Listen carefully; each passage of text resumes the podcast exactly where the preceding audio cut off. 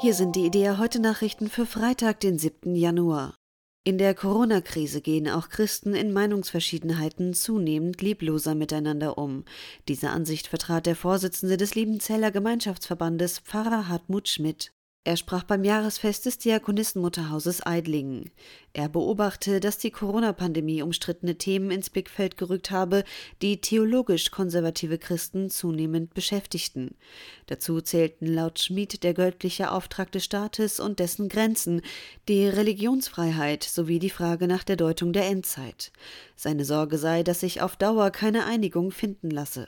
Unabhängig von politischen Entscheidungen und deren Konsequenzen gelte auf der geistlichen Ebene jedoch der Auftrag, einander anzunehmen. Die Gesundheitsbehörde der USA hat den Versand und den Verkauf des Abtreibungsmittels Mifeprostone in Apotheken für zulässig erklärt. Mifeprostone unterlag bisher der Regulierung durch die Behörde und durfte nur von Ärzten ausgehändigt werden. Während der Corona-Krise war der Zugang zu diesem Mittel jedoch gelockert worden, um ein persönliches Erscheinen der Frauen beim Gynäkologen zu vermeiden. Diese Regelung soll nun dauerhaft gelten.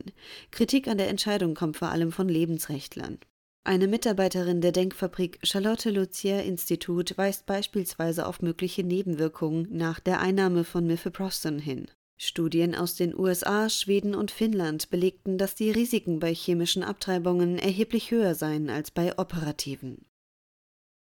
28 freikirchliche Gemeinden und Organisationen aus ganz Deutschland beteiligen sich an einer Initiative gegen Corona-bedingte Zugangsbeschränkungen für Gottesdienste.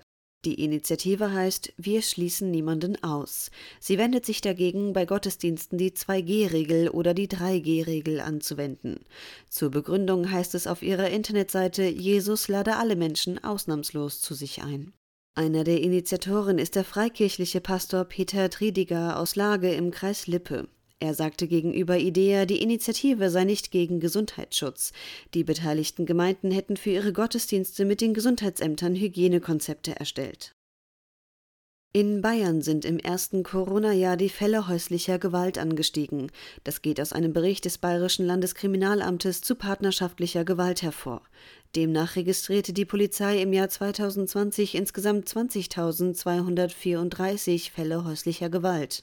Das ist ein Anstieg um rund ein Prozent zum Vorjahr. Das tatsächliche Ausmaß könnte größer sein, denn viele Opfer zeigen aus Angst die Gewalttaten nicht an. Laut der Polizeibehörde waren zum Zeitpunkt der Angriffe zumeist Kinder als Zeugen anwesend. Die miterlebte Gewalt könnte zu gravierenden psychischen und körperlichen Folgen führen, je jünger die Kinder sind.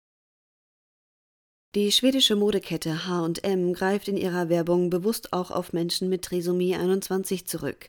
Ein Sprecher in der deutschen Firmenzentrale in Hamburg sagte Idea, wir möchten, dass sich die Realität und die Welt um uns herum auch in unserem Marketing widerspiegelt.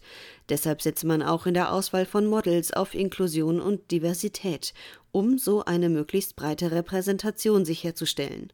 Unter anderem zeigt eine aktuelle Werbung für einen Strickpullover auf Facebook und auf der Internetseite des Unternehmens einen kleinen Jungen mit Down-Syndrom. Dieses Angebot ist spendenfinanziert. Mehr Nachrichten finden Sie jederzeit auf idea.de.